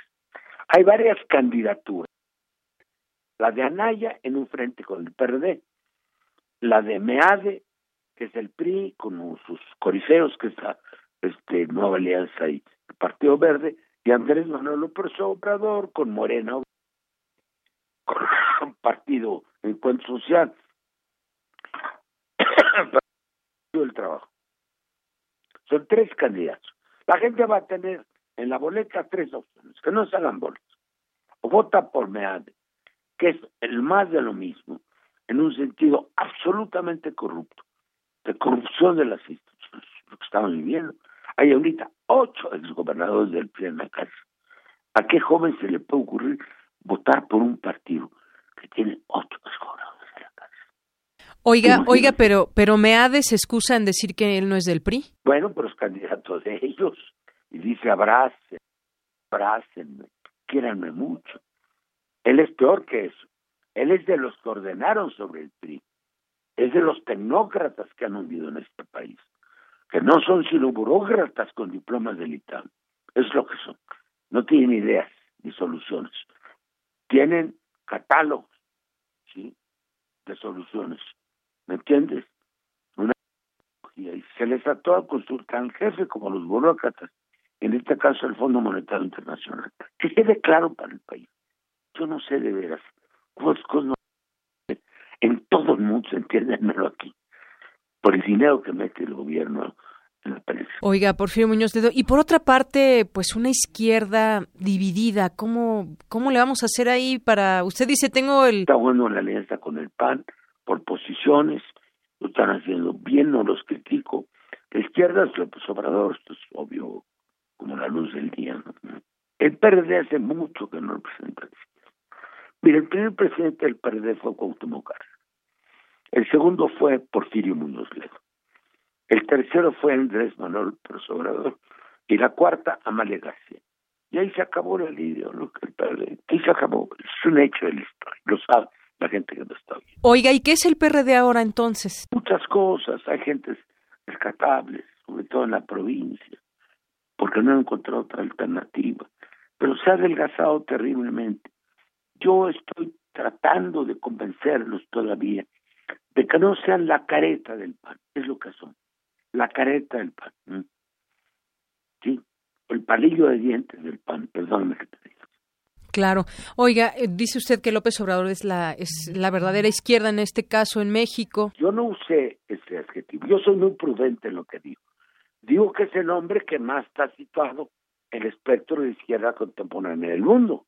Lo acaba de decir Corbyn, que estuvo en México, que es el líder de la izquierda del Partido Laborista de la Gran Bretaña. Acaba de declararlo ayer, si lo hayas leído. Claro, tiene un conjunto de propuestas que son más avanzadas que las otras. Tiene algunas concesiones porque hay clases, grupos, etcétera, que se asustan, ¿no? Pero estructuralmente es un cambio fundamental para el país. Y bueno, también está Cárdenas, que es de izquierda, usted, doña Ifigenia. Ifigenia le voy a hablar ahorita. Vamos está en su casita de Puerto Vallarta. Estamos nosotros trabajando porque gane la izquierda. Con paciencia, con seriedad, con sobriedad sobre todo, pero estamos trabajando por eso. Desde su punto de vista, López Obrador sería la opción para 2018? Es una obviedad, mujer. Es una obviedad. Electoralmente ¿Me imaginas votando por mí, por Meade, a mí? Realmente no, no lo veo votando por Meade. ¿Me imaginas votando por Anaya? Mucho menos. Bueno, no, no es peor bien, de lejos. Entonces, si a haber tres nombres en la boleta, ¿por cuál vas a votar tú? Tú también vas a votar por Andrés Manuel, mujer. Pues, obviamente no vas a votar por Meade, ni vas a votar por Anaya. Como decía aquel actor mexicano, Cantinflas, no se hagan bolas, que luego imitó Carlos Salinas. No se hagan bolas. Hay tres nombres en la boleta. Escojan desde ahora. Y vayan revisando. A lo mejor dan, alguien a un repunte. Pero me hace no. Anaya aprueba.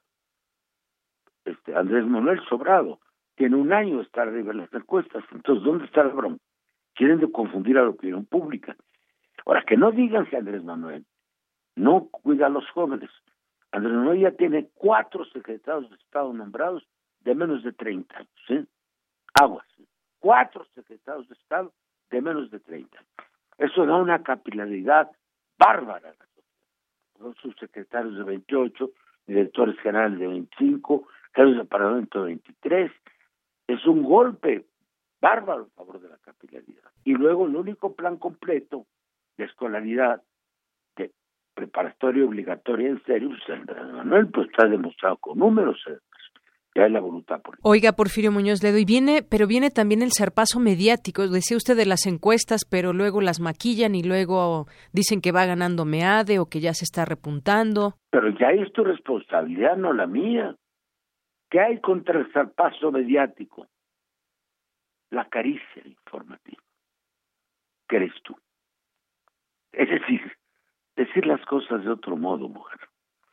Decir la verdad lo que viene aquí el 18, es decir, a, las elecciones del 18, es decir la verdad, que cada quien asuma su responsabilidad.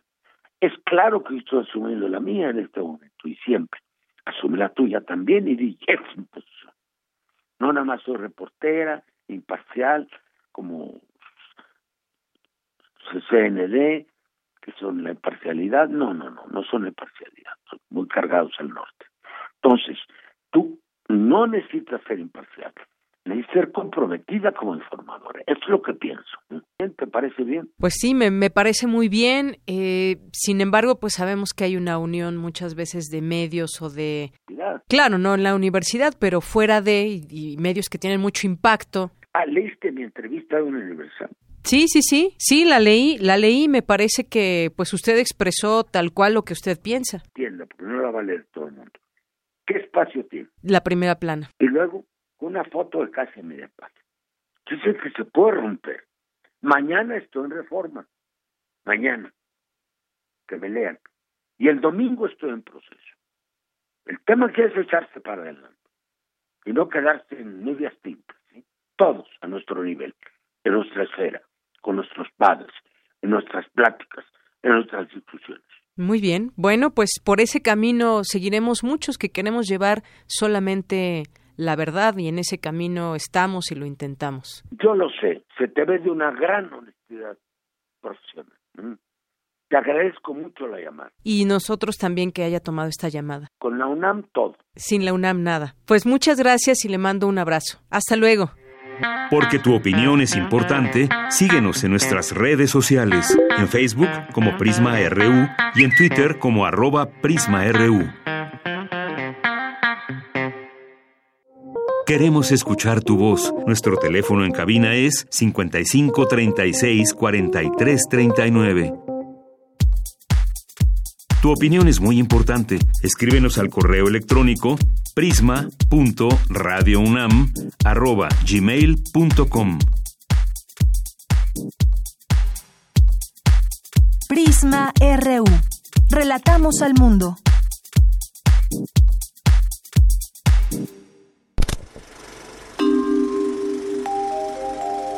Cine Maedro.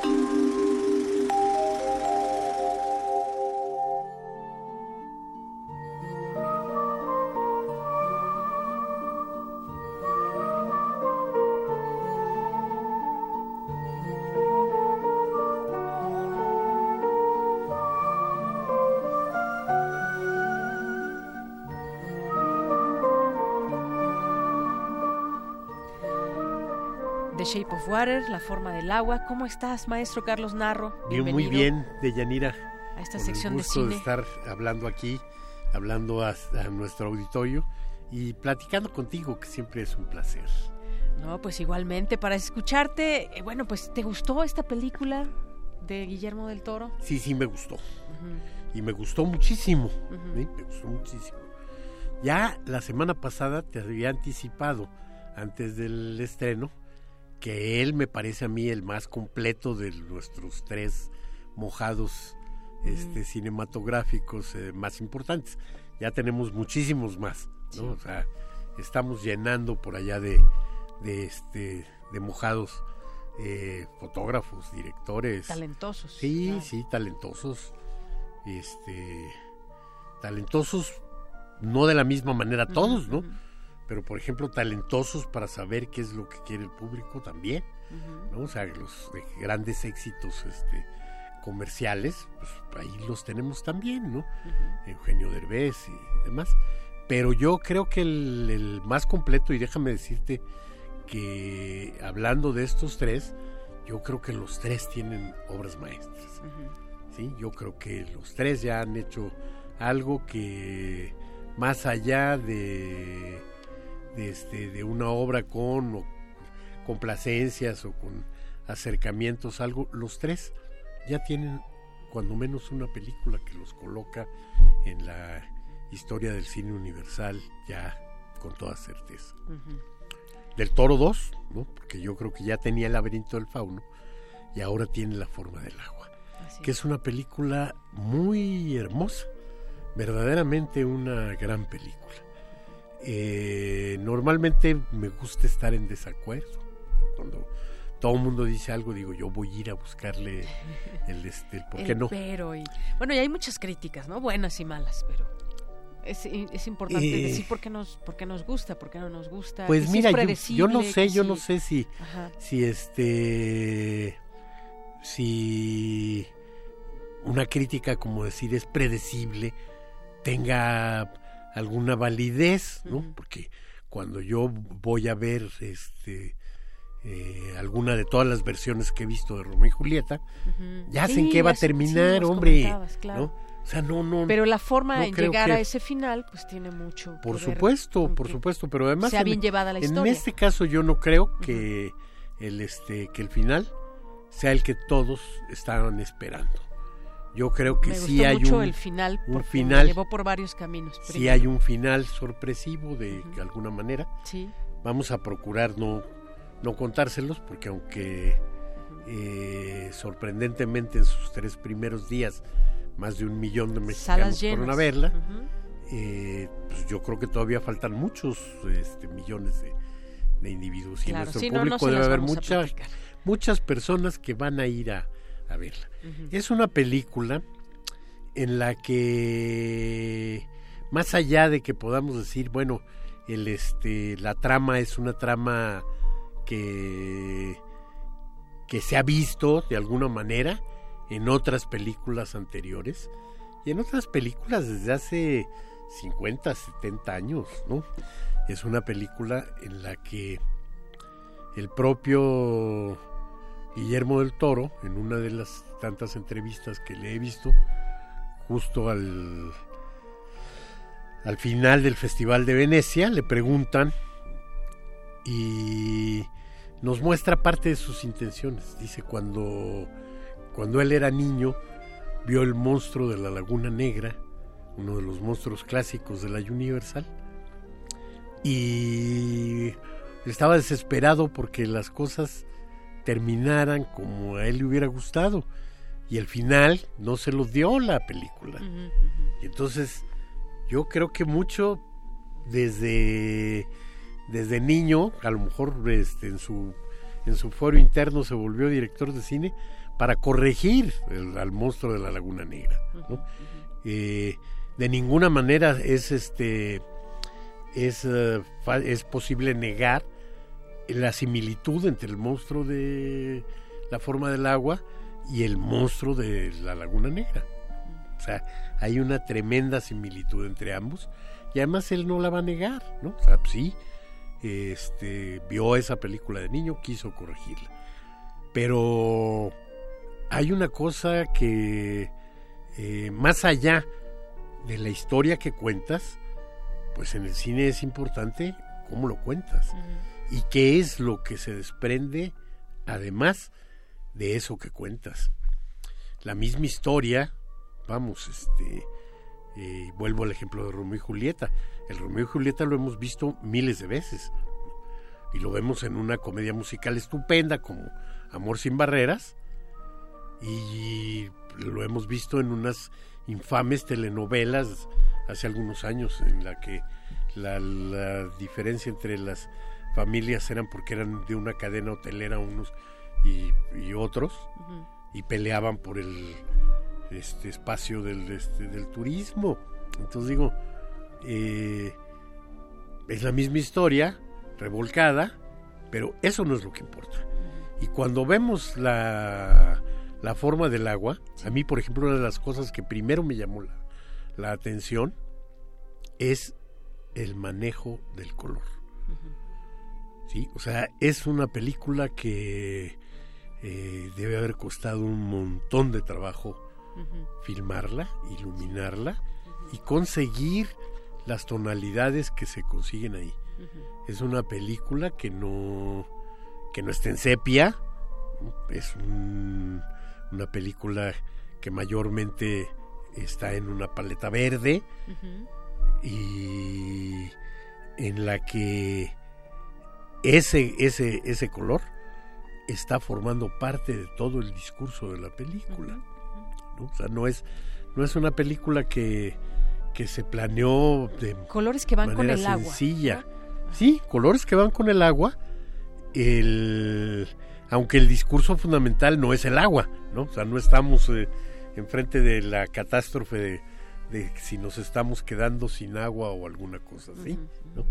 Estamos enfrente de una de una película en la que el, la defensa de el otro, eso es lo que es este importante. Y cuando una de las cosas que más me llamó la atención de pronto en las entrevistas de, de Del Toro, y es algo que ha causado sensación, circuló mucho por todos lados, fue cuando una reportera china le pregunta cómo le hace para este conjugar esa, esos monstruos hasta cierto punto grotescos que tanto le gustan y esa manera tan dulce que tiene él de eh, enfocar también las, las cosas. Uh -huh. Y la respuesta de él fue contundente. Soy mexicano. Sí. Soy mexicano. Sí, sí, que le valió muchos aplausos. Le, le valió muchos aplausos, ha circulado por todos lados. Y de ahí se ha derivado también una de las, de las eh, visiones que yo creo que son completamente erróneas también. La forma del agua no es una película mexicana, aunque la haya hecho un director mexicano. Es una película norteamericana. Es una película norteamericana y que tiene su inspiración en fuentes del cine norteamericano. Porque es una película que además es también un gran homenaje al cine. Sí, el, uno de los personajes eh, todo el tiempo está viendo películas antiguas. Uh -huh. Suponemos ahí que estamos este, en, en, la Guerra Fría, en, en, en, los años 60 probablemente, eh, al principio de estos, quizá Kennedy presidente, y el personaje está en la televisión siempre viendo películas antiguas, películas de los años 30, uh -huh. películas... Y pues es una delicia eso también. ¿no? y, y, los personajes, la, ¿no? También creo que están muy bien identificados. Este personaje mudo que ha sido eh, también muy importante dentro de la película. Es que es, es extraordinaria, extraordinaria la capacidad de la de actuación de la actriz uh -huh. para sin necesidad de la palabra darnos todo Expresar lo que nos mucho, da. Claro. O sea, es eh, algo tan tremenda, complicado como el mismo amor. Tremenda la, la, la capacidad de ella. ¿no? Entonces, eh, sí, no es una película este, mexicana, pero sí es una película hecha por un mexicano que además está orgulloso de ser mexicano, que yo creo que es algo Ajá. que en este momento, y lo insistí desde uno de los primeros este, eh, programas en los que estoy aquí contigo, es algo que tenemos que recuperar. ¿no? O sea, independientemente de los tiempos y de las cosas que pasan, yo creo que es importante que recuperemos esa este, sensación de orgullo de ser uh -huh. mexicanos. Yo lo tengo, tú lo tienes. Claro. Oye, independientemente de todo este tema también de la película, porque tenemos poco tiempo, ahora pues salen a decir que puede haber sido un plagio esta película inspirado en un cortometraje holandés. Y lo sale... sé, lo sé. ¿Viste lo el leí, cortometraje? vi el cortometraje. Ajá, ajá. Y te voy a decir, de nuevo, te voy a insistir, uh -huh. por supuesto que no hay plagio.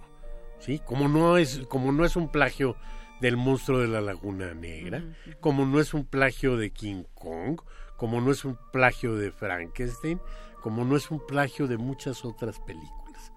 Y sí, sí, uh -huh. sí hay similitudes. Sí, sí hay, sí hay similitudes, pero vuelvo a insistir, o sea, es una película... Y por otro lado, déjame decirte una cosa. Eh, cuando empieza Guillermo del Toro a preparar este proyecto, no se ha realizado el cortometraje este, holandés. Sí, fue antes, lo empezó. O sea, él empieza años atrás. Y mira, ¿qué te voy a decir? Si Guillermo del Toro vio el cortometraje y de ahí extrajo alguna idea, Ajá. tampoco me parece grave. O sea, me parece que esto, este, la, la velocidad y la cantidad de información que tenemos en las redes puede convertir algunas cosas en este en muy fáciles. Y esas acusaciones de plagio dices bueno plagio por qué la, la historia tiene similitudes sí. La intención es la misma no no es la intención no es la misma intención este para hablar como hablan los guionistas la premisa de cada una del corto y de la, de la película son distintas. Muy bien. ¿sí? Y la pues realización es distinta. Vamos, eh, si un gran pintor se inspira en un cuadro que vio en el Jardín del Arte, ah, no va a haber plagio, hombre. se lo va a mejorar mil veces que lo haga, independientemente de que se haya inspirado o no. Sin embargo, aquí yo creo que la idea desde el principio era la de Guillermo del Toro y a lo mejor puede haber tenido contacto con ese cortometraje. Muy bien, bueno, pues con eso nos quedamos, vayan a ver la película y nos dan su opinión. Gracias, maestro Carlos Narro. hombre, gracias a ti. Gracias por su compañía. Esto fue Prisma RU. Mi nombre es Deyanira Morán y gracias también a todo este equipo que hace posible que usted nos sintonice. Lo espero mañana viernes en punto de la una con cinco minutos. Buenas tardes.